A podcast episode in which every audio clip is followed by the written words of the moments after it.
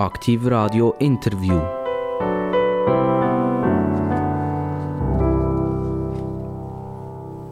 Aktiv Radio, das Radio in der ganzen deutschen Schweiz. Sechs Millionen Leute können theoretisch zuhören, aber da sind natürlich auch Dreijährige dabei und auch Leute, die vielleicht nicht mehr so gerne Radio hören. Also theoretisch sechs Millionen.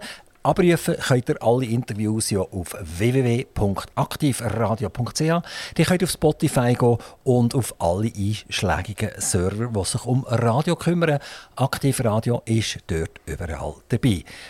Wir begrüßen heute wieder jemanden, der selbstverständlich interessant ist. Und ich sage ja immer, äh, wir steigern uns von Mal zu Mal. Es wird immer wieder spannender. Wir haben sehr viel Politik in letzter Zeit. Es ist auch viel passiert politisch. Und jetzt werden wir mal wieder einen Mann aus der Wirtschaft haben. Äh, es geht um etwas, wo ihr jeden Tag mit konfrontiert seid, aber dir gar nicht so recht bewusst seid, dass ihr mit dem äh, konfrontiert seid. Ihr geht zum Beispiel in einen Laden einkaufen, ihr braucht äh, einen Liter Milch oder ihr braucht einen Bulli oder ihr braucht äh, ein Gutzeli oder irgendetwas und dann muss ja irgendjemand das verantworten, dass es dort herkommt. Und so geht es auch der Migro. Und Migro hat einen, oder wenn nicht der grösste Verteiler überhaupt in der Schweiz. Und ein Teil davon ist im Kanton Solothurn in Neuendorf. Ich glaube, ein Teil ist in Neuendorf und ein Teil ist glaube ich, noch auf Eggenkingerboden. Da werden wir nachher mehr davon hören. Es geht um, um Thomas Kisling, der bei uns ist. Er ist äh, verantwortlich für die Verteilzentrale in Neuendorf. Und wenn das nicht ganz korrekt ist, wird er uns das jetzt genau sagen, äh, wie das genau ist. Grüezi miteinander. Äh, Thomas Kisling, also, was habe ich jetzt richtig gesagt? Verteil, es ist die Mikro-Verteilbetrieb AG. Das klingt natürlich ganz schrecklich, oder? Man kann sich so nicht richtig vorstellen. Wenn ich, wenn ich Nestle höre, dann läuft mir das Wasser im Mund zusammen. Dann denke ich an Schocki und so weiter, Gutzeli. Und äh, wenn ich höre Migro-Verteilbetrieb AG, dann kann ich nicht sagen, dass mir gerade das Wasser im Mund zusammenläuft. Was macht ihr ganz genau und wo seid ihr ganz genau? Also wir sind in Neuendorf und äh, ich hoffe schon, dass wenn Sie Migro hören, dass Sie da freudige äh, Gefühle und Emotionen haben bei einem so einem starken äh, Brand und wie es der Name sagt, Verteilbetrieb. Wir äh, verteilen sämtliche Nier, äh, Non-Food und Fachmarktsortiment von der Migro. Wir sind also der zentrale Logistikpartner. Also Gutzeli stimmt schon gar nicht, oder? Nein, Gutzeli stimmt nicht. Wir sagen einmal, es kommt alles von uns, was Sie in einem Mikroladen kaufen, was Sie nicht essen können.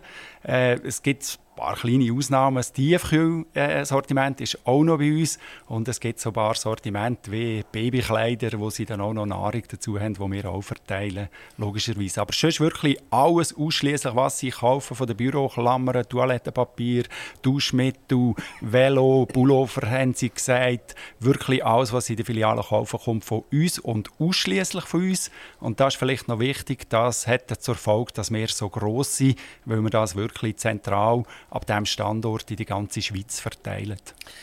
Die Mitarbeiterzahl ist auch riesengroß. Wie viele Leute arbeiten bei euch? Genau, in der, äh, ganzen, im ganzen Mikroverteilbetrieb AG sind es 1600 und am Standort Neuendorf etwa 1100. Und äh, die Zahl die überrascht äh, die Leute immer so. Man äh, äh, liest oder hört immer so viele Meinungen von der Logistik, äh, Haufen Fläche, keine Leute. Das ist komplett falsch. Äh, in diesen Hallen da wird produziert, da werden Paletten zusammengestellt.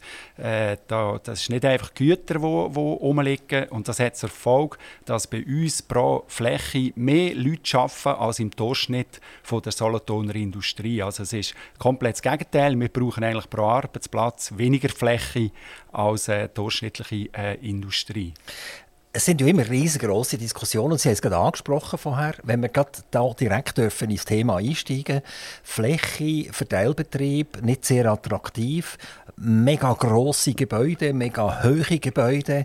Man sieht nicht so recht rein, man weiß nicht so recht, was dort drinnen läuft.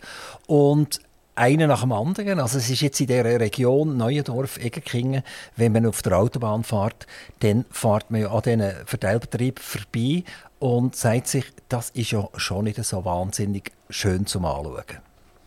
Ja, grundsätzlich, äh, es ist auch gross, es ist hoch. Wir versuchen, den Boden, den wir ja nutzen, möglichst hausälter ist, da, äh, auch zu nutzen und das auch zu komprimieren. Also zu uns ist zu sagen, jedes Gebäude geht äh, fast noch so viel in den Boden rein, dass wir das wirklich äh, auch können nutzen können. Und um vielleicht das ein bisschen erklären, muss man zurückschauen oder, in den Steg äh, von dieser zentralen Logistik. Äh, irgendjemand hat mal entschieden, dass die Autobahn dort durchfährt und dass die Nord-Süd-Autobahn sich dort auch noch kreuzt. Und dann hat dazu mal für Migro der Dr. Rentsch eine Studie gemacht mit der ETH zusammen und hat herausgefunden, dass genau an dem Ort, oder, wo die Verkehrsströme sich kreuzen, diese Bahn haben wir ja auch noch gerade hinter dem Haus, dass dort der ideale Punkt ist, um zentrale Logistik zu machen, wenn man möchte, die ganze Schweiz äh, beliefern. Und das war dann auch der Grund, wieso das Migro dort Land erworben hat und angefangen hat, von dort aus äh, Logistik zu machen. Und man kann ja sagen, das ist ja grundsätzlich gut. Dann tut man die Logistik von dort aus machen, wo es im Gesamteffekt am, äh, am wenigsten Emissionen verursacht und nicht überall verteilt im ganzen Land oder irgendwie an einer Ecke, wo man noch weiterfährt. Und von den Emissionen her, wenn ich zum Bürofenster aus schaue, dann sehe ich 80 bis 100'000 Autos, die hier links und rechts durchfahren oder durchstehen, je nach äh, Tageszeit. Und wir bringen etwa 350 Lastwagen auf die Straße. Dann frage ich mich schon ein bisschen, woher kommen jetzt die Emissionen und der Lärm? Von 350 Lastwagen und etwa 110 Eisenbahnwagen oder von 80 bis 100'000 Autos, die dort durchrauschen jeden Tag? Es ist ja immer eine politische Diskussion auch, auch die Erweiterungen. Also ich habe glaube 2018 haben wir einen ganz grossen Neubau realisiert.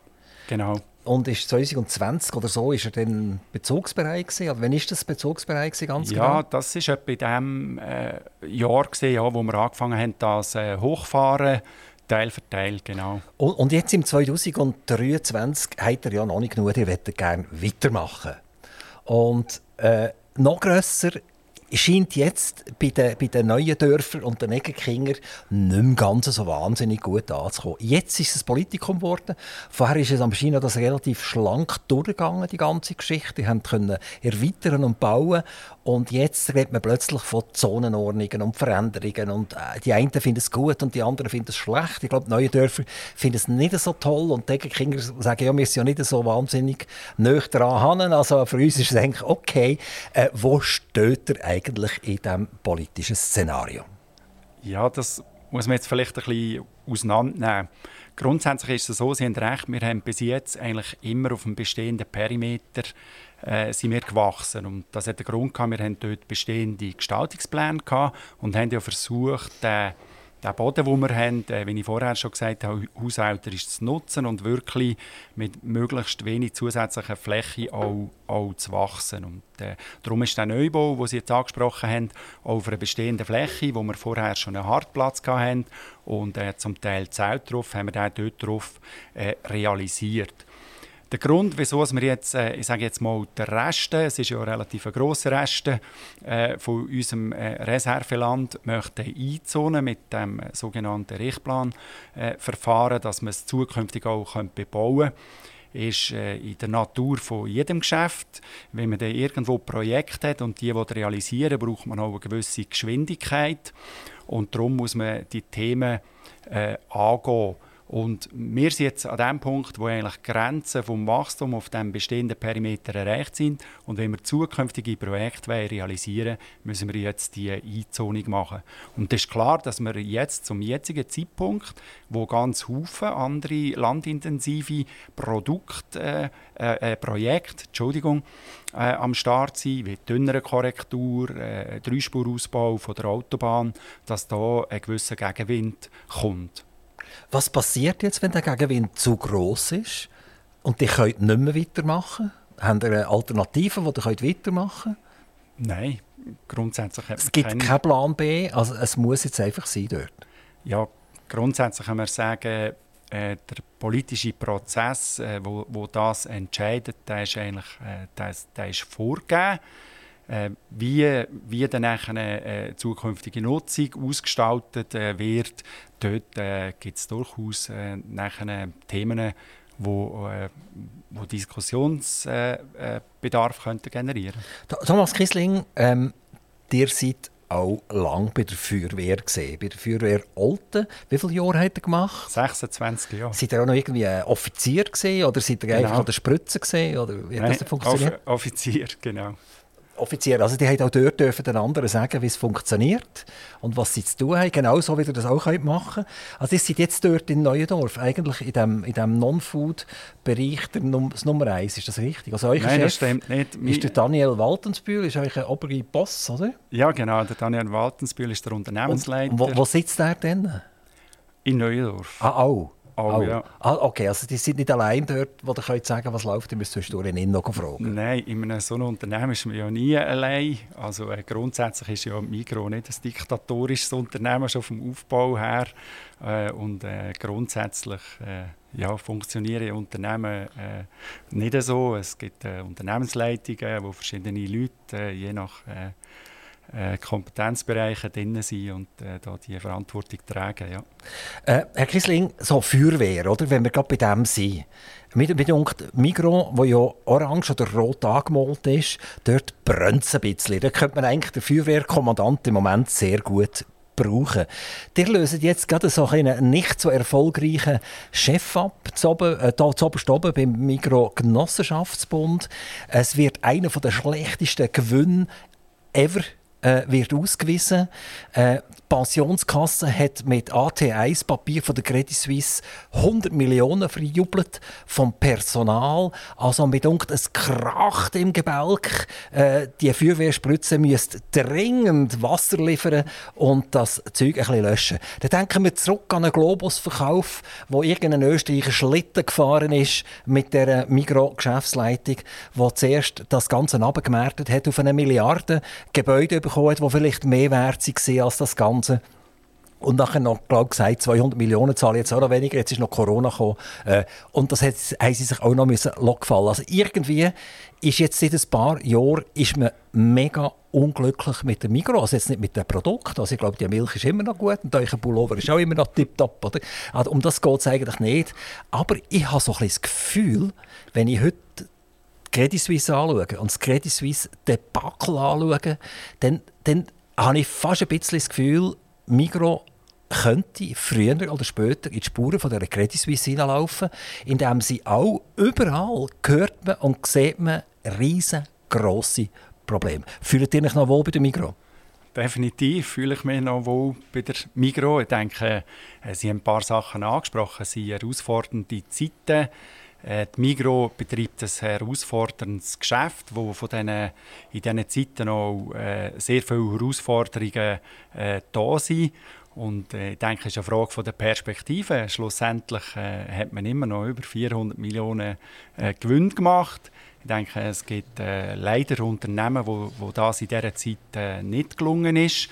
Und der Migro ist es doch gelungen. Und wenn man so ein komplexes Unternehmen in dieser Größe äh, mit so vielen verschiedenen Tätigkeitsfeldern hat, der kann nicht nur alles äh, von A bis Z äh, ein Erfolg sein. Und ich denke, es ist auch ein Zeichen von Stärke, wie man auch mit solchen Themen umgehen kann und daraus auch etwas lernt oder entsprechend auch Strategien anpasst. Ähm, Herr Kiesling, ich glaube, ihr seid Mikrochef, ihr seid Feuerwehrkommandant und die Antwort die ist jetzt politisch reif gewesen. Also wir schicken euch auch noch gleichzeitig in die Politik. Es geht eigentlich noch ein bisschen um Folgendes. Ähm, wenn jetzt der Gewinn dermaßen schmilzt, dann werden auch die Steuern entsprechend schmelzen. Das heißt, die Kantone und der Bund wird weniger gesehen vom, äh, vom, vom Migro-Konsortium, von der gesamten Migro. Und Migro hat ja locker immer so zwischen 150 und 250 Millionen Steuern gezahlt und ist einer der ganz grossen Steuerzahler in der Schweiz. Das könnte jetzt nicht mehr der Fall sein. Das könnte ein ganzes trübes Steuerjahr geben. Also Neuendorf und Egerkingen und der Kanton Solothurn und allenfalls die ganze Schweiz könnte mit einem weinenden Auge der Migros zuschauen. Jetzt haben sie schon mal keine äh, Nationalbankgelder bekommen. Oder? Dann müssen sie zuschauen, wie die starken Kantone schmelzen. Oder? Der Finanzplatz geht uns zusammen. Die Pharmaindustrie ist nicht mehr ganz so fit, wie sie mal war.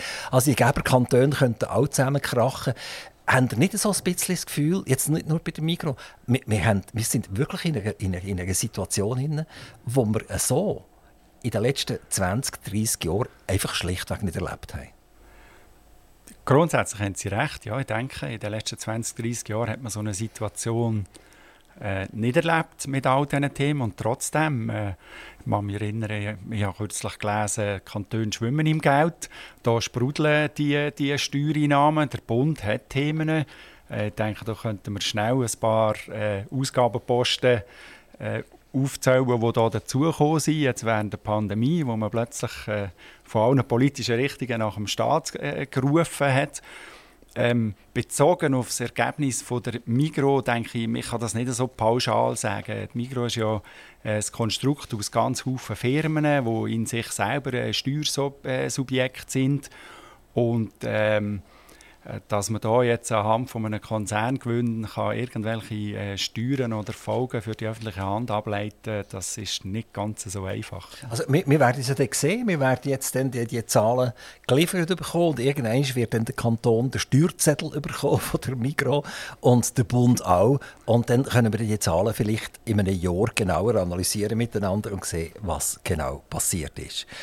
Gehen wir, wir nochmal zurück zur Feuerwehr Olten die sind weit über 20 Jahre, fast 30 Jahre bei dieser Feuerwehr Olten gesehen. Ähm, auch dort hat es ja sicher manchmal ganz tragische Situationen gegeben. Äh, Feuerwehr kann ja auch lustig sein, wenn man zusammen mit den Feuerwehrkameraden und Kameradinnen darf, äh, ein Bierchen trinken und, und sich austauschen aber es gibt auch ganz, ganz äh, schlechte und schwierige Situationen. Ich, ich in dieser Zeit habt ihr das auch erlebt. Ja, genau. Feuerwehr ist vielleicht ein bisschen wie die Logistik, he? viele Vorurteile. Wenn man sagt, man macht Feuerwehr, ah, da, geht trinken, he? dann nicht immer erklären, ja, schau, als Offizier in einer so einer grossen Feuerwehr, äh, dann hast du irgendwo 60, 70, 80 Termine pro Jahr.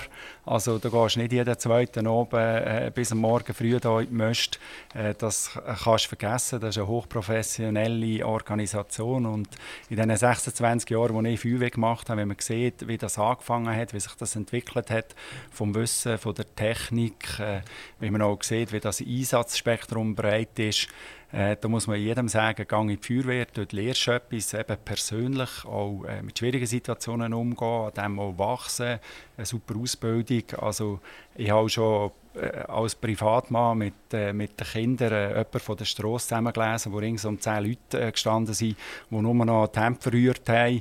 Und innerhalb von zwei Minuten war die Situation geregelt, gewesen, oder? weil das wie auch ein Alltag ist. Man ist trainiert in solchen Situationen, das beurteilen, da mithelfen. Und äh, von, von dem her ist das eine, eine super gute äh, Lebensschule, die einem viel hilft. Ich habe einen ganz hohen Armeeoffizier, der Divisionär Kohli, hier am Mikrofon begrüßen und er hat Folgendes gesagt.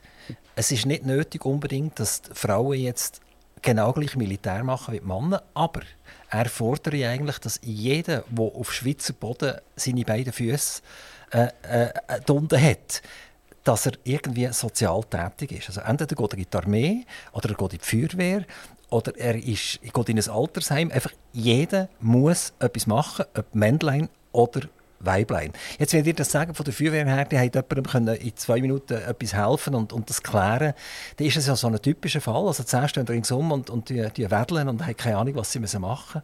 Also würdet ihr da am Herr Divisionär eigentlich recht geben? Ja, grundsätzlich ja ja, wenn man mit Zwang aber etwas erreichen will, das ist immer so ein bisschen fraglich, ob das etwas nützt. Äh, ich bin eher der, der sagt, man muss die Leute für etwas begeistern, dass sie es auch gerne machen, dass sie motiviert sind, den Sinn dahinter sehen und dann äh, äh, ja, kommt auch etwas dabei, äh, dabei raus. Und äh, ich denke jetzt aufs Feuerwehrwesen sind da angesprochen, äh, eben auch, auch Frauen. Äh, der Frauenanteil der, der geht auf, was auch lässig ist, äh, dass durchaus, äh, sage jetzt mal, dass man da den Sinn sieht, dass man sich engagieren, mithelfen kann äh, im Sinn äh, von der Gesellschaft. Und es muss ja nicht, eben nicht nur äh, Feuerwehr sein, Sie haben es auch gesagt, es gibt, äh, man kann sich auch in einem Altersheim oder sonst sozial engagieren. Generell ist vielleicht das ein Trend, den ich jetzt persönlich ein bisschen feststelle, dass sich die Leute halt immer ein bisschen weniger engagieren, auch in Vereinen, wo ja auch sehr viele gute Sachen geleistet werden im Sinne von einem Milizsystem, unentgeltlich, wo aber zum Teil auch sehr, sehr hohen Nutzen, Wertschöpfung für die Gesellschaft generieren. Thomas Kiesling, äh, Mikromitarbeiter und ihr seid einer von fast 100'000. Ich glaube, es sind etwa 97'000 Leute, die für die Migro arbeiten. Also, ist das der grösste Arbeitgeber der Schweiz? Ich glaube, es ist der grösste private Arbeitgeber der Schweiz, ja. Und äh, das wäre noch Staat, irgendwie SBB oder so? Genau, wo ähnlich gross sind äh, oder dort in die Nähe kommen. Ja. Hat es schon mal einen Moment gegeben in, der, in eurer Karriere, die hat eine lange Karriere, glaube ich, es sind weit mehr als zehn Jahre, wo ihr bei diesen, bei diesen Mikrobetrieben seid, wo ihr, wo ihr gesagt habt, äh, jetzt ist fertig Mikro, ich gehe zum Coop? Nein, den, den, den hat es nicht gegeben. Ich denke, ich bin schon von der DNA ein Migro-Kind Migro gesehen, so, äh, so aufgewachsen. Und äh, äh von dem her, diesen Moment hat es äh, nicht gegeben. Nein. Wenn ihr äh, jetzt könntet wählen als junger Mann, was ihr würdet machen. Ihr habt äh, literaire Poll gemacht, das heißt, ihr seid äh, ein Betriebswirtschaftler und als das funktioniert ihr ja jetzt eigentlich auch. Ihr tut ja auch Zahlen biegen und Leute organisieren. Ähm, würdet ihr das noch einmal machen? Würdet ihr eure Karriere wieder gleich machen? Das, würdet ihr wieder an eine Uni gehen und, und Betriebswirtschaft und vielleicht eine Volkswirtschaft machen und wieder bei der Mikro einsteigen? Oder sagt ihr aus heutiger Sicht heraus, eigentlich gäbe es für mich auch noch einen anderen Weg? Ja, es gibt ja äh, hundert andere Wege, die man im Leben kann einschlagen kann. Aber äh, nein, ich, ich, ich würde das wieder machen. Ich denke, ich habe das Glück gehabt, eben auch durch die Voraussetzungen, die wir in diesem Land haben, eine super gute Ausbildung äh, dürfen zu machen. Und äh, bin ja vor dem Migro in anderen spannenden Stationen gesehen. Und ähm, oh, ich würde das, äh, würd das wieder so machen. Ja. Ich habe eine tolle Aufgabe, die mich jeden Tag begeistert. Ja. Ihr seid an einer Position, wo euch eigentlich niemand sieht. Also ihr seid dort in, in Neuendorf hinter diesen riesengroßen Wänden, habt ihr euch ein Büro mit euch 1000, wie viel gesagt, 1100 Leuten, äh, wo, wo, wo, wo äh, Pflicht habt für sie. Ähm, Hättet ihr nie gerne einen Job gehabt, wo man auch mal so ein bisschen gesehen hätte, oder? Wo vielleicht auch mal eine Fernsehkamera vorbeigekommen wäre und, und gefragt hat, hey, hey Thomas Kisling, ich meine, du hast so viele Leute, das ist ja nicht normal, oder? Das ist ja einer auch der grössten Arbeitgeber überhaupt in der Region. Und da gibt es Leute, von denen hört man ständig. Und von Thomas Kisling, der so eine wichtige Arbeit macht, hört man eigentlich fast nichts. Ja, das ist auch gut so. Man muss nicht von allen etwas hören. Und wenn ich diesen Drang hätte, wäre ich vielleicht Influencer geworden und äh, würde nicht in der Logistik bei der Migro äh, arbeiten. Ich denke, das, äh, das passt so, so, wie es ist. Und äh, abgesehen davon gebe ich jetzt gerade ein Radio-Interview. Ja, genau. Also wir holen euch jetzt aus dem Schatten raus. Oder? Wir bringen euch jetzt an die Sonne mit Aktivradio. Ähm, die hat es ja zu tun mit Leuten, Lastwagenfahrer. Die hat es Leute zu tun, die mit einem Kühllager müssen funktionieren müssen. Hat mit Leuten zu tun, die jeden Tag mit Hunderten oder Tausenden von Paletten müssen umeinander gehen. Ihr habt plötzlich eine Initialisierung von einer IT gehabt, wo, wo, die, wo die Lagerpositionen komplett verändert hat, wo wahrscheinlich auch die Arbeit komplett verändert hat. Und das ist alles passiert in einer relativ kurzen Zeit. Also wir haben es gesagt, 2018 eigentlich bis jetzt ist die Umstrukturierung gelaufen. Also ich habe hier zwei Fragen dazu. Das eine ist, das Personal, das ihr habt, wie, wie ist das vom, vom Führen her? Sind das sehr, sehr viele Leute, die aus dem Ausland herkommen? Sind das äh, Leute, die ansässig sind, die, die in Neuendorf eigentlich wohnen und in Regenkingen wohnen?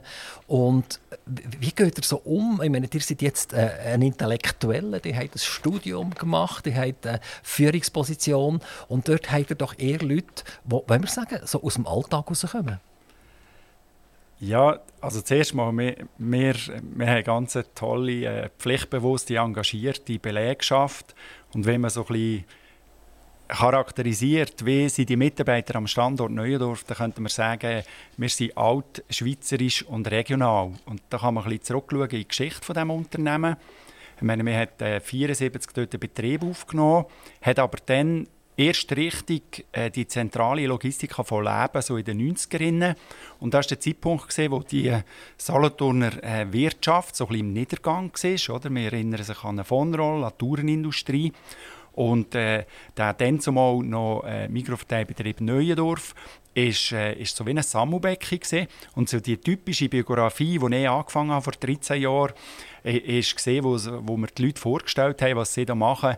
Ja, ich war da Uhrmacher im Tal und dann äh, bin ich hierher gekommen. Migro hat Leute gesucht und dann habe ich gedacht, ja, ich arbeite mal hier und suche etwas Besseres. Oder? Das sind so die, die Geschichten von diesen 30 Jahren Jubiläum gesehen. Und das ist immer noch so ein bisschen die Charakteristik von dem, äh, von dem Betrieb, obwohl sich das jetzt natürlich auch mit dem Projekt gewandelt hat. Man hat eben die Vorstellung, wie ich vorher schon gesagt habe, dass das nur so einfachste Basistätigkeiten sind. Das ist überhaupt nicht so. Und man darf auch die Leute äh, nicht unterschätzen. Oder? Man tut jedem Unrecht, der sagt, ja, du schaffst in der Logistik da, eben den ganzen Tag Kisten biegen, kannst du nichts Besseres. Äh, und das hat man gesehen während dem Projekt, oder, wo man einerseits äh, das ganze Projekt in dieser Komplexität äh, mit der Software, Steuerung und so weiter haben müssen stemmen und andererseits die Leute auch zum Teil von ihren angestammten Funktionen in die Bedienung von dieser hochkomplexen Anlage hineingegangen sind. Und das haben wir äh, professionell mit, äh, mit äh, Berufsschulen zusammen, hat man da Tests gemacht, Fähigkeiten eruiert und die Leute nachher auf die neuen Jobs da und da hat man also gestaunt, was da für äh, Fähigkeiten und Kenntnisse für gekommen sind. Und äh, wir haben es wirklich geschafft, nachher die Leute auf die, auf die Jobs zu bringen, dass sie jetzt so ein anderes äh, Profil haben. Die bedienen äh, rund 600 Filialen, Mikrofilialen. Mehr, etwa 680 mit dem orangen M und äh, je nach Perspektive etwa 250 bis 300, äh, wo so in diesem Mikro-Universum äh, also andere... Die Migrolino-Shops zum Beispiel? Migrolino, äh, Sport, gibt es auch über 300? Also das ist eine richtige, das ist, da reden wir von über 1000 Empfängern insgesamt die von euch äh, fast täglich irgendwie beliefert werden, die von euch immer etwas wollen, permanent.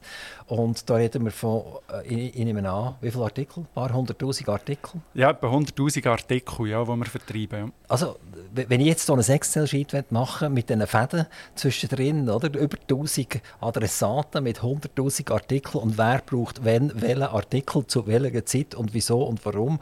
Und äh, das scheint mir schon relativ kompliziert zu sein. Oder?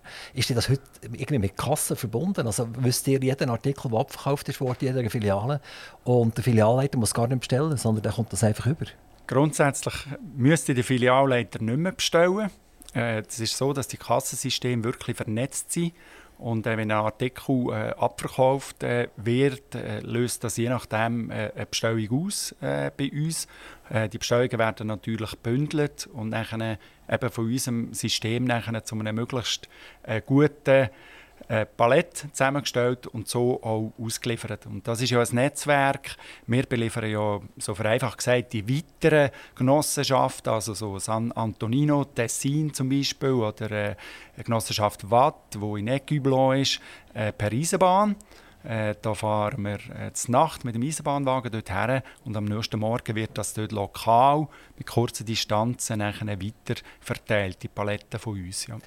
Seid ihr manchmal erstaunt, welche Filiale was verkauft? Dass ja. ihr plötzlich merkt, da gibt es einen Babyboom, da werden viele Windeln verkauft plötzlich und ihr sagt, das ist eigentlich atypisch. Ja, es gibt so Beispiele, aber eher vielleicht im Online-Shop, wenn jetzt irgendwie ein Kunde irgendwie 500 Mal einen Artikel bestellt, dann kann es sein, dass man das dann überprüft. Aber äh, um ehrlich zu sein, auf der äh, Stufe Filiale sind wir nicht auf dem Level unten, dass wir da jede äh, jede Bestellung noch gehen, gehen beurteilen. Es gibt so gewisse Tests, die das System automatisch macht, wo dann aufpoppt, wo man beim Dateneingang äh, kurz überprüft. Eben, wenn jetzt eine Filiale, wo sagen mal, äh, jede Woche ein Palettwindeln abverkauft, plötzlich 1000 Paletten in der Bestellung hat, dann poppt das schon auf und dann schaut man das an. Ist das ein Fehler im System oder hat das einen Grund? Es kann ja durchaus sein, eben, dass ein Filialleiter äh, von irgendeinem Ereignis weiss, lokal und darum irgendeinen bestimmten Artikel äh, bevorratet, dass er den auch verfügbar hat für einen Verkauf.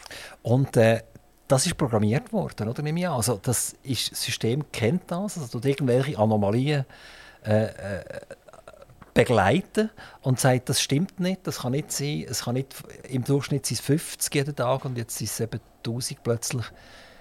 Wer leitet die fest?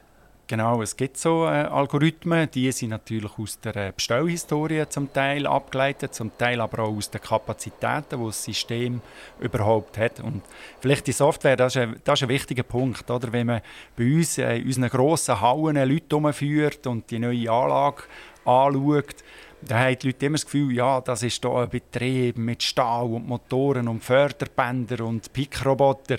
Und dann sage ich immer, das hier, das war nicht die Schwierigkeit, gewesen, das aufzubauen. Eigentlich ist das ein Softwareprojekt. Und äh, die große Schwierigkeit in dieser Thematik heutzutage, das ist IT.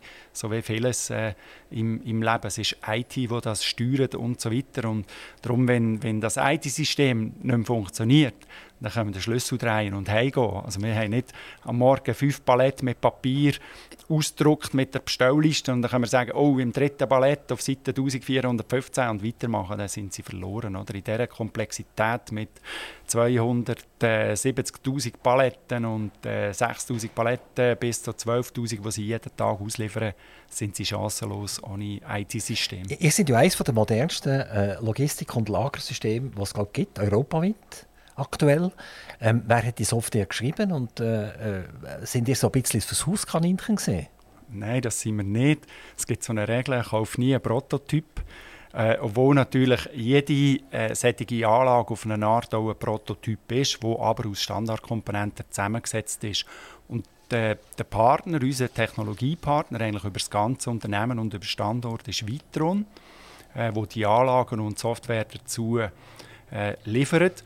Und ähm, man muss sich das so vorstellen, in diesem Projekt haben wir mal so ein bisschen aufgelistet, was ist das, was wir machen, oder? Wie viele hunderttausend Artikel, wie viele kommen rein jeden Tag, wie viele müssen raus. Haben das diesen verschiedenen Herstellern, die überhaupt weltweit so Anlagen bauen, zugeschickt. Von etwa sieben, wo wir das geschickt haben, haben vier gesagt, zu gross, zu komplex, können wir gar nicht bauen.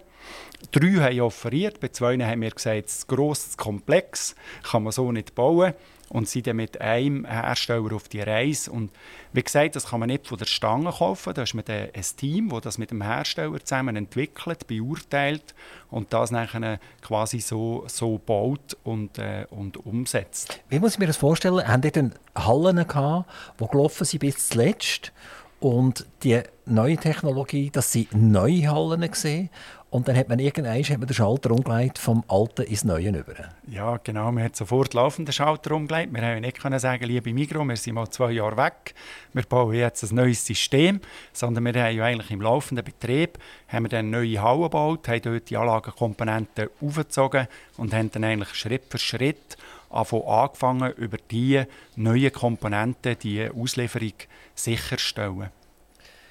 Thomas Kiesling, Migro-Mitarbeiter, einer von 100'000 haben wir festgestellt, aber einer, der mit Feuer und Flamme dabei ist. Er sagt, ich bin ein Migro-Kind und äh, dann werdet ihr vermutlich auch noch Migro-Grossvater irgendwann. ja, wie man einem so kann sagen ja. Wir haben jetzt darüber geredet, wie, wie die Verschiebung ist gegangen von dem Alten in die, in die neue Technologie. Ist das reibungslos abgelaufen? Ja, ein Projekt in dieser Komplexität geht nie komplett reibungslos. Was ist passiert? Hat, hat plötzlich irgendeine Filiale die Ware nicht mehr gehabt und hat ein bisschen roten Kopf bekommen? Ja, genau. Das, äh, das sind so Themen. Also wir, wir können das aus Logistikprojekten. Also es gibt solche, die nehmen das Hochregal in Betrieb und liefern drei Monate nicht mehr aus. Äh, das ist uns nicht annähernd äh, passiert. Bei uns ist es so gewesen, dass wir so an den schlimmsten Hochlauftagen äh, von, von irgendwie 6'000, 7'000 Paletten 200 bis 300 einfach nicht rechtzeitig ausgeliefert haben. Aber äh, das sind so Kennzahlen, das ist in anderen Ländern oder in anderen Betrieben zum Teil der Standardwert. Wir haben halt äh, in der Migro und in der Schweiz ein sehr hohes äh, Qualitätsniveau und auch den Anspruch.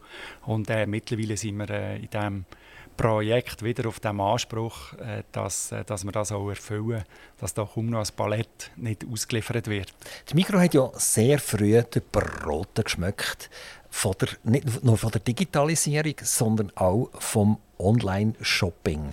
Es hat mal ein paar Unentweckte und die haben die Digitec gegründet und Migro ist dort sehr früh eingestiegen und hat das noch gänzlich übernommen. Und gleichzeitig ist noch dazu gekommen, damit man das nicht zu fest mit Computerei in Verbindung bringt, dass man dem Ganzen noch Galaxos gesagt hat. Und äh, letztendlich, vermutlich ist das das Gleiche oder etwas sehr, sehr Ähnliches. Aber vermutlich hat euch das auch getroffen, oder? also im positiven Sinn getroffen. Da kann man ja nicht vorstellen, dass jetzt Galaxus Digitec all die Artikel bei sich an Lager hat, sondern da ist wahrscheinlich auch der Thomas Kisling irgendjemand gefragt. Ja, zu einem kleinen Teil sind wir äh, gefragt. Es gibt tatsächlich Artikel, wenn Sie die bei Galaxus bestellen, dann werden die direkt ab äh, Neuendorf äh, verschickt, aber der Großteil, äh, wenn Sie das auf Galaxus bestellen, wird von Galaxus oder entsprechend vom Marktplatzpartner verschickt. Wir haben ja äh, eigene Online-Shops äh, mit Sportix, mit Gaza, Do-It, Electronics und die Artikel die werden ausschließlich von, von uns verschickt oder eben wenn es äh, sogenannte Line-Extension-Artikel äh, sind, die Sie nur online können bestellen können, direkt von dem entsprechenden Partner. Das heisst also, dass Galaxus Digitec auch nochmal ein riesengroßes Lager selber irgendwann haben in der Schweiz, damit sie in der Lage sind, die Produkte auszuliefern? Ja, genau. Aber im Online ist es so ein bisschen wie in einem Laden. Äh, wenn Sie schauen, was wird wirklich verkauft und wie viel, dann ist das ein kleiner Teil der Artikel, der den Umsatz macht. Und der Rest äh, wird sehr wenig verkauft und das dann sie dann sogenannt direkt von Herstellern äh, oder über Vertriebspartner nachher verschicken. Also sie können eigentlich mit einem kleinen Teil von ihrem aktuellen Sortiment, das sie anbieten, und sie haben ja auf diesen Online-Shops zum Teil mehrere Millionen Artikel, die sie können, äh, können auswählen können. Aber äh, sie wissen ja, der Roboter der ist intelligent, der weiß, was bestellt wird und das haben sie an Lager und können es nachher verschicken. Warum hat man jetzt dort so eine Parallelwelt aufgebaut? Warum hat man denn nicht auf euch Know-how zurückgegriffen? Weil, weil das ist ja da vorhanden. Also die sind ja in der Lage, Business to Customer und Business to Business wirklich zu machen und zeitgerecht zu machen und sofort zu machen. Warum hat man jetzt so eine äh, Parallelwelt aufgebaut? Also Parallelwelt, äh, Digitech Galaxus äh, ja ein bestehendes Unternehmen wo, wie sie gesagt hat, übernommen worden ist. Äh, wir haben äh, unser Geschäft mit den Filialen und, äh, und äh, Fachmärkten und äh, logisch ist man im Austausch äh, gegenseitig, dass man da äh, voneinander auch äh, kann lernen kann. Aber rein von der Skalierung her äh, wäre das gar nicht möglich und würde auch äh, marktmäßig gar keinen Sinn machen, wenn man das jetzt würde verschmelzen Aber die Grundlage ist, ist, ist ja die gleiche. Oder? Es muss auch etwas irgendwie in ein chaotisches Lager rein. Irgendwann ist das. Es ist auch wieder ein Stück Software, das weiß, was ist. Und es ist vermutlich auch wieder irgendein Robby, der das Ding holen und zuletzt muss es ja noch äh, konfektioniert werden. Das ist ja vielleicht der Mensch, der das Päckchen noch macht, zuletzt, dass es wegkommt. Aber es ist doch genau die gleiche Technologie. Also kann man schon von einer Parallelwelt reden. Ja, genau so, wie es noch weitere Player gibt auf diesem Markt. Am Schluss ist es eine Frage von der Skalierung und äh, äh es müssen ja alle äh, ja, über 8 Millionen in der Schweiz können ein Päckchen bestellen und äh, da sind vielleicht dann auch irgendwann schon Grenzen von der Skalierung erreicht, ja, wenn sie sagen, sie möchten alles an einem Ort machen. Ja. Es gibt ja noch andere Sachen, die Sie gesagt haben. Es gibt Sport X, da sind Sie wieder mhm. verantwortlich. Und dann gibt es ja noch Sachen wie Bücher, zum Beispiel Ex Libris. Läuft das auch bei euch durch? Nein, das ist ein eigenes Unternehmen, das die eigene Logistik hat. Und äh, soweit ich weiß, ist dort das Verhältnis noch viel extremer. Oder? Wenn Sie auf die Seite gehen, dann können Sie ja Millionen von Büchern bestellen. Aber effektiv ist das ja ganz ein kleiner äh, Anteil vom Sortiment, der hier regelmäßig von Herrn und Frau aus Schweizer bestellt wird und äh, entsprechend auch ausgeliefert wird. Gibt es da nie irgendein Meeting von euch Logistiker, wo ihr euch trefft gegenseitig und so ein bisschen, äh, nicht die Schiele heulen, aber, aber so ein bisschen überlegen, was macht ihr gut, was macht ihr schlecht und das könnt ihr voneinander lernen? Oh, das machen wir natürlich. Das ist ja das Schöne in diesem grossen Unternehmen. Sie haben es gesagt, äh, fast 100'000 Leute. Und das ist wirklich, wenn ich mein Handy in die Hand nehme, dann kann ich einen Namen eingeben und dann kommt dort Kontaktdaten und dann kann ich dieser Person anrufen und wir können uns austauschen. Und es gibt äh, wirklich da formelle und informelle Gefäße, wo man sich auch innerhalb des Konzerns so austauscht und durchaus voneinander äh, lehrt. Und auch Ex Libris, das sind wir mal äh, anschauen. Äh, meine, man, kann, man kann immer etwas lernen, macht jemand etwas äh, anders, besser und äh, die Erfahrungen mitnehmen. Und so sind wir auch offen innerhalb von, von der Migro, dass wir uns da, äh, dass wir uns da vernetzen. Thomas Kiesling, wenn man euren Lebenslauf im Internet geht, suchen dann findet man etwas ganz Spezielles. Und zwar steht dort Chinesisch Grundkenntnisse. Woher kommt das? Ja, ich lehre ein bisschen Chinesisch und der Grund ist, ich war mal im Rahmen von einer Ausbildung in Shanghai. Gewesen. Äh, das war hoch faszinierend, sie auch Logistik anschauen. Und äh, was mir dort aufgefallen ist, ist, dass so der, äh, der, der Chines im Allgemeinen recht gut Bescheid weiß über den Westen. Und als, äh, als Westler oder Schweizer weiß man fast nichts über das Land, außer die gängigen Vorurteile. Und, äh, und darum habe ich gefunden, der Weg zum Chinesisch lernen ist auch, ist auch ein Weg, das besser zu verstehen. Und das ist einfach so ein kleines, ich sage mal, Gehirntrainings-Hobby, Chinesisch lernen. Chinesisch ist schwierig, weil es ja nicht nur ein anderer Spruch ist, wo man nicht herleiten kann, keine Chance. Man kann aber auch nicht lesen. Also es sind ja ganz andere Zeichen. Genau. Wie findet man den Zugang zu diesem Spruch?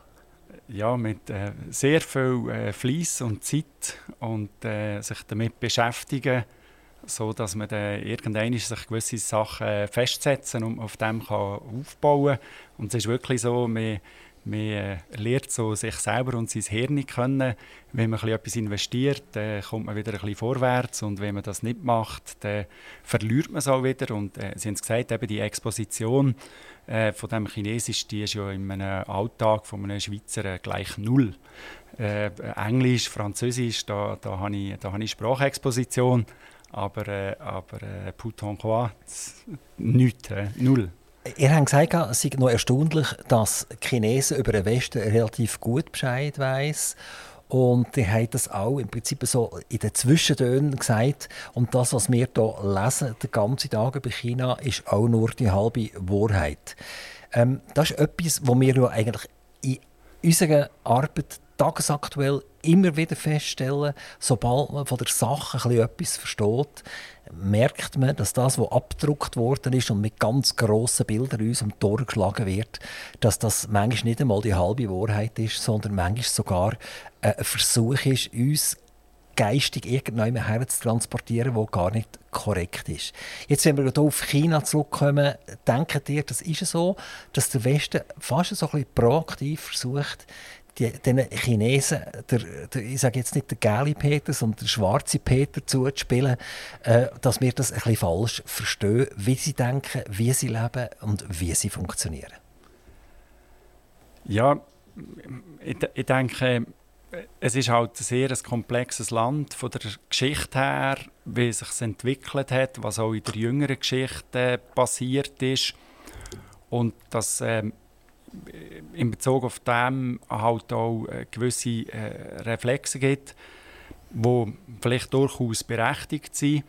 Und es ist halt auch vielschichtig von dem her, dass äh, ja, es sind über eine Milliarde Menschen, es ist ein politisches System und es ist auch schwierig zu erkennen, wo ist welche Verknüpfung äh, in, in diesen Systemen und auf welcher Ebene befinden wir uns jetzt gerade in, in, in dieser Meinung. Und ähm, das, das finde ich auch auch hochspannend, ja. Also China kommt sicher einen ganz anderen Stellenwert über und vielleicht haben ganz viele Leute auch Angst vor dieser Situation, dass man dann nicht darf Chinesisch lernen, dass man dann muss plötzlich Chinesisch lernen. Wenn wir politisch das schnell ein bisschen anschauen, also zum Beispiel in der Af Afghanistan-Bereinigung, da haben wir Europäer absolut null Rolle gespielt. Die, die äh, Gespräche sind in Katar stattgefunden und unter chinesischer Führung, unter chinesischer Leitung. Also der Westen ist nur zum Zuschauen gesehen. Wir, wir sehen jetzt wieder, dass äh, Entschuldigung, der chinesische Präsident äh, mit Russland äh, fast ein bisschen kooperiert und, und über uns lächelt. Und er scheint es nicht mehr nötig zu haben, auf uns Europäer und allenfalls sogar auf Amerika wirklich Rücksicht zu nehmen. Ist das etwas, was ihr auch äh, so ein bisschen spürt? Ja, das ist das, was man kann beobachten kann. Ich denke, das, das sieht man. Das ist äh, unabhängig von Meinungen, sind das Fakten, dass das, äh, dass das äh, stattfindet. Für uns Europäer äh, oder Westler im Allgemeinen ist vielleicht allein schon das, die Tatsache, dass da äh, Sachen von weltpolitischer Bedeutung passieren, wo wir nicht einen direkten Einfluss haben, schon gewöhnungsbedürftig oder? In, der, äh, in der persönlichen Empfindung. Wenn man das aus chinesischer Perspektive anschaut, wo äh, ein, äh, ein Weltreich war mit einem Kaiser, wo äh, von der ganzen Welt Leute hergegangen sind, hofieren, dann äh, ist das Perspektive, wo man sagt, das ist unser Platz in der Weltgeschichte. Und das, was die letzten äh, paar Jahre, klar, es sind mehr als 100 Jahre passiert ist, ist ein kleiner Unfall gewesen. Aber das ist zum Beispiel etwas, wo, wo ein Teil von der chinesischen Perspektiven ist, wo, wo, wo gewisse Westler halt gar nicht wissen, oder? Für, für einen Chinesen ist das normal. Wir sind das Kaiserreich gesehen. Es ist äh, äh, der Name sagt das schon, oder? Die Mitte der Welt. Und äh, wir, wir, sind nur für euch Europäer sind wir nicht in dieser Position, aber für uns ist das ein Selbstverständnis, dass wir diesen Platz haben. Stellt euch mal vor, ihr wärt Chef von Migro China und ihr müsstet nicht irgendwie 9 oder 10 Millionen Menschen beliefern mit euren Produkt, sondern ihr müsstet weit über eine Milliarde beliefern. Dann äh, äh weiss ich halt nicht, ob, ob eure Software noch funktionieren ja, die, die wird schon noch funktionieren. Das würde man einfach anders, äh, anders skalieren. Ja. Das, äh, das Und ihr würdet sicher nicht diskutieren, über einen Zonenplan, ob man jetzt darf hier erweitern oder nicht, sondern vermutlich wird es einfach gemacht werden. Ähm, wenn man eurem Lebenslauf bei den Sprachen noch weiter grübelt, dann landet man ja nicht nur bei Chinesisch, sondern man landet auch noch bei Dänisch. Also, äh, der hat irgend noch etwas mit Skandinavien zu tun? Ja, ganz genau. Das hat den Grund, äh, man höre und staune im Militär. Äh, ich bin äh, äh, nach, äh, nach dem, äh, meiner sage jetzt Offizierskarriere auf dem normalen Weg mit Abverdienen nach zwei Jahren Militär vor dem Studium bin ich in der äh, mittleren Flap und äh, habe mich nachher umteilen und dann hat der, äh, der Aushebungsoffizier hat gesagt, äh, ja, sie können da viele Sprachen, äh, sie sind vielseitig interessiert, sie machen aber jetzt einen Betreuungsoffizier, das waren etwa sieben Leute in der ganzen Schweiz, die das gemacht haben, der Rest waren Berufsmilitär.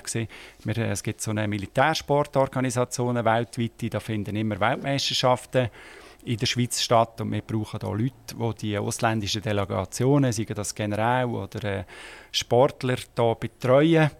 Äh, währenddem sie in der Schweiz sind, das ist jetzt ihr Job und da habe ich mit dem angefangen und da habe ich per Zufall als erstes Team Dänemark übernommen. Und nach drei Tagen hat der äh, Major Tücke gesagt, äh, ja, Herr Kising, Sie machen das so gut, Sie bleiben jetzt bei uns. Und das war so meine Priorität in den kommenden Jahren, bis dann mein Dienstalter erreicht war, dass ich eigentlich die skandinavischen Nationen äh, und noch Kanada betreut habe. Dort ist die Schwierigkeit Französisch-Englisch äh, in, in diesem Thema. Und dann habe ich das so gemacht. Und während der Zeit, ich war dann noch am Studieren, gewesen, habe ich dann äh, noch Dänisch gelernt an der, an der Uni und das ist eigentlich ein relativ äh, einfacher Spruch, weil sie auch einen germanischen Spruchstamm hat. Also wir haben ja dort Dänemark und dann haben wir Norwegen oben dran und, und, dann haben wir nebendran noch die Schweden. Oder? Genau. Und dann ist noch, eben in Norwegen ist dann Snagenosk. Äh, wie, wie heisst der Dänisch denn auf Dänisch?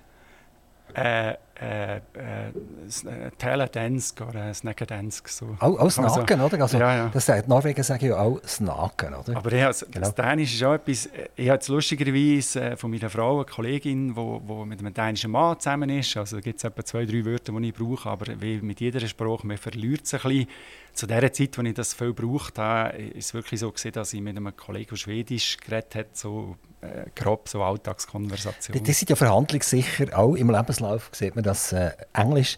Und mit den Skandinavien kann man ja sehr gut Englisch reden, sehr weil gut. die meisten Kinos bringen nicht äh, äh, Filme wo norwegisch oder dänisch oder schwedisch sind, sondern es läuft eigentlich fast alles in Englisch.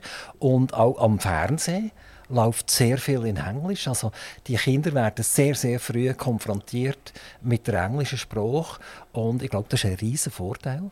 Und darum verwundert es mich eigentlich, wo die gekommen sind, euren Militärsport, dass die nicht sofort Englisch geredet haben mit euch. Ja, logisch haben die Englisch geredet, aber äh, ich denke, es ist auch ein Zeichen von Gastfreundschaft, wie man sich auch mit der Sprache und Kultur von der von den Gästen, die man hat, auseinandersetzt. Und es ist wirklich fantastisch. Also empfehle das allen. Wenn man zum Beispiel Dänisch, so ein kleines Land, und wenn man in Dänemark umreist und nur ein bisschen Dänisch redet, also da, da fliegen einem die Herzen zu. Weil ein Schweizer, der Dänisch redet, das ist doch eine grosse Überraschung und auch ein Zeichen von Wertschätzung. Ja. Wo, wo werdet ihr mal euren Lebensoben beschließen? In Dänemark? Nein, ich glaube es nicht. Schon hier in der Schweiz. Ja. Bleibt ihr in der Schweiz? ja, definitiv. Äh, Herr Gessling, ihr macht auch mit bei der Solothurner Handelskammer. Jetzt kann man ja sagen, die Solothurner Handelskammer ist vermutlich ein Betrieb, den ich brauche, wenn ich exportiere. Die helfen mir, wie das funktioniert. Die mir die Papiere und dann muss ich vielleicht mal mit einer Botschaft reden. Und dann komme ich viel einfacher dorthin, wenn das eine Handelskammer organisiert. Ähm, und jetzt, ihr seid der Mikro-Verteilbetrieb. Also, die habt eure 1000 äh, Filialen und Migrolinos etc., die ihr müsst, müsst äh, bedienen Das hat eigentlich wenig zu tun mit Export und es hat wenig zu tun mit Botschaften und es hat wenig zu tun mit dem Handel direkt, sonst mit einem Solothurner Betrieb. Was ist eure Aufgabe in dieser Solothurner Handelskammer und wie seid ihr dazu gestoßen? Ja, ich bin im Vorstand von der Handelskammer und der Vorstand versucht ja, möglichst breit die Solothurner Wirtschaft abzudecken. Und wir als Migros-Verteilbetrieb sind ja eines der grössten Unternehmen im Kanton äh, mit einer grossen Wertschöpfung, äh, die auch von politischen Entscheiden und Themen betroffen ist. Und die Handelskammer tut sich ja nicht nur eben mit dem, ist vielleicht mal der Ursprung gewesen, oder, mit der Exportwirtschaft beschäftigen, sondern ist da sehr aktiv an diesem politischen Meinungsbildungsprozess beteiligt. Und ähm, das ist eine Gelegenheit, um auch hier unsere Perspektive von der Logistik, Detailhandel hier einzubringen. Und es ist auch eine hervorragende Plattform, sich hier zu vernetzen äh, mit anderen Unternehmen. Es hat durchaus schon Themen gegeben, äh, wo, wo sich gelöst haben, weil ich an einer Sitzung vom Vorstand äh, kann fragen, wir haben das und das Thema, weiss du jemand etwas? Und äh, ja, äh, nach der Sitzung hatte ich schon drei Adressen, die ich auch anrufen konnte und wo, wo mir bei diesem Problem geholfen haben. Und ich denke, das ist auch, auch wichtig, die Vernetzung. Ja. Der Vorstand ist ja riesengroß. Also ich habe die Liste hier vor mir, dass sie äh, eine A4-Seite Namen drauf. Ja. Und jetzt stelle ich mir so eine Vorstandssitzung vor, dass sie ja schon fast äh, ein chinesische Verhältnis, oder?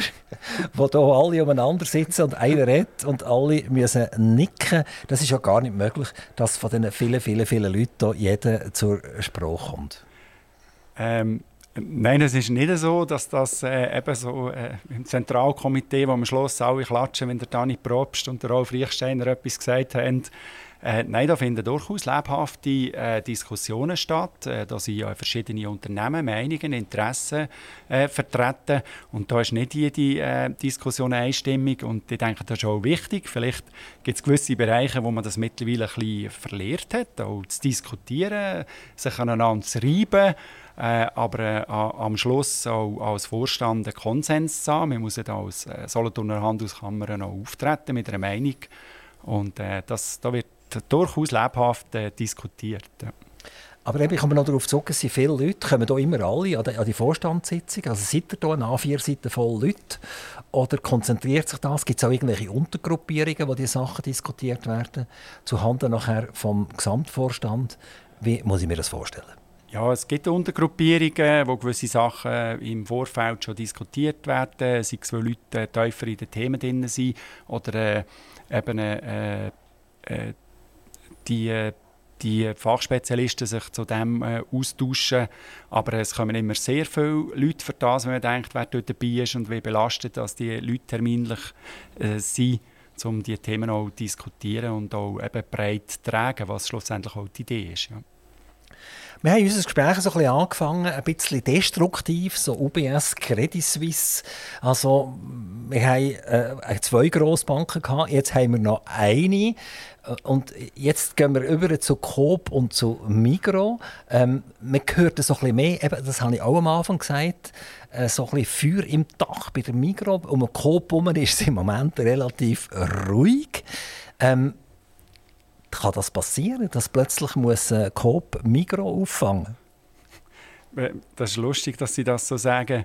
Ich habe letzte Woche gesagt, wahrscheinlich fühlt sich ein Credit Suisse Mitarbeiter jetzt so, wie wir uns würden fühlen, wenn uns Coop würde übernehmen. Aber äh, ich denke nicht, dass das äh, äh kann passieren kann.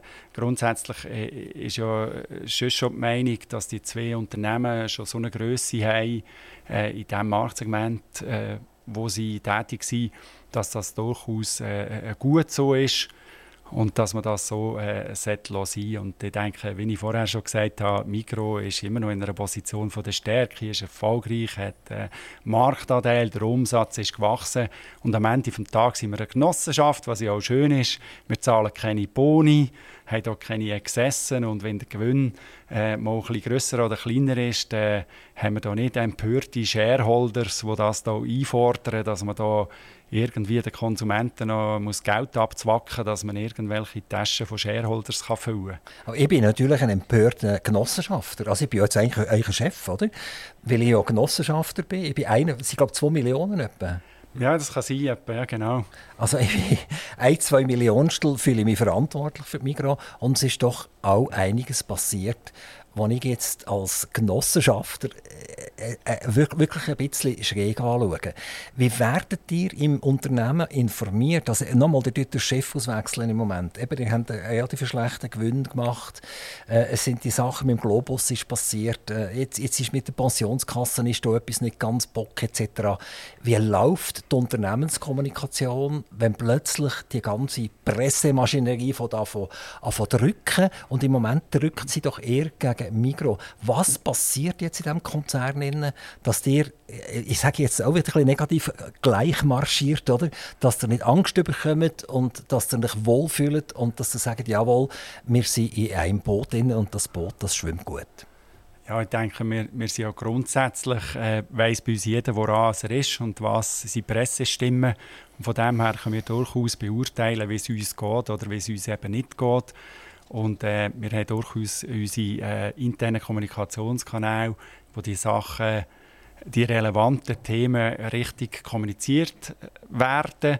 Und die externe Kommunikation, da haben wir auch hochprofessionelle Leute in Zürich im MGB, die die entsprechenden äh, Mitteilungen absetzen und die Journalisten auch entsprechend äh, betreuen. Und schlussendlich äh, sage ich auch immer, äh, wir sind in einem freien Land, Gottlob, wo Pressefreiheit ist. Äh, jeder kann schreiben, seine Meinung kundtun, ob sie richtig oder leider manchmal halt falsch ist.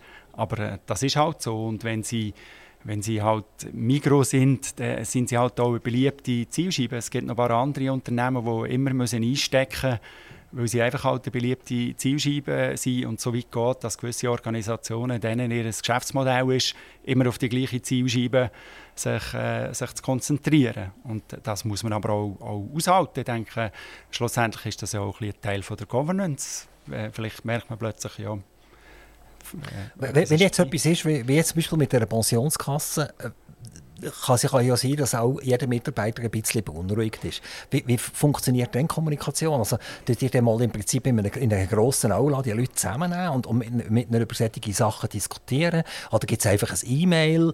Wie funktioniert das? Ja, ich denke, das ist wie jedem Unternehmen. Es gibt äh, offizielle Kommunikationskanäle, wie ich schon gesagt habe.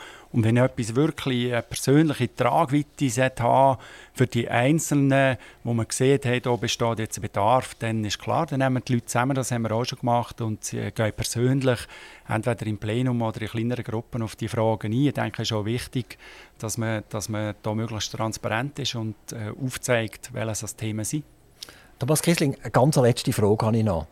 Sind ihr froh, dass Aldi und Lidl in die Schweiz gekommen ist? Oder hat er gesagt, das ist jetzt eigentlich nicht nötig?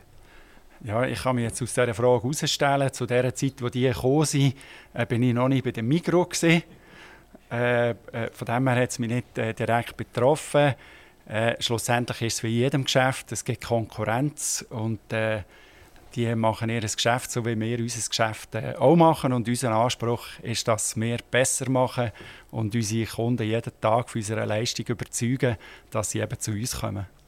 Thomas Kiesling, ganz, ganz herzlichen Dank, dass Sie sich diese Fragen gestellt haben, dass Sie von Neuendorf zu uns gekommen sind, ins blaue Gebäude zu Chwil, hier an der Langfeldstrasse 24. Wir wünschen Ihnen der Migros und insbesondere am Verteilbetrieb selbstverständlich alles, alles Gute und hoffentlich klappt das bald, dass ihr eure Erweiterung dürfen machen Danke vielmals. Merci vielmals. Merci. Wiederschauen. Aktiv Radio Interview.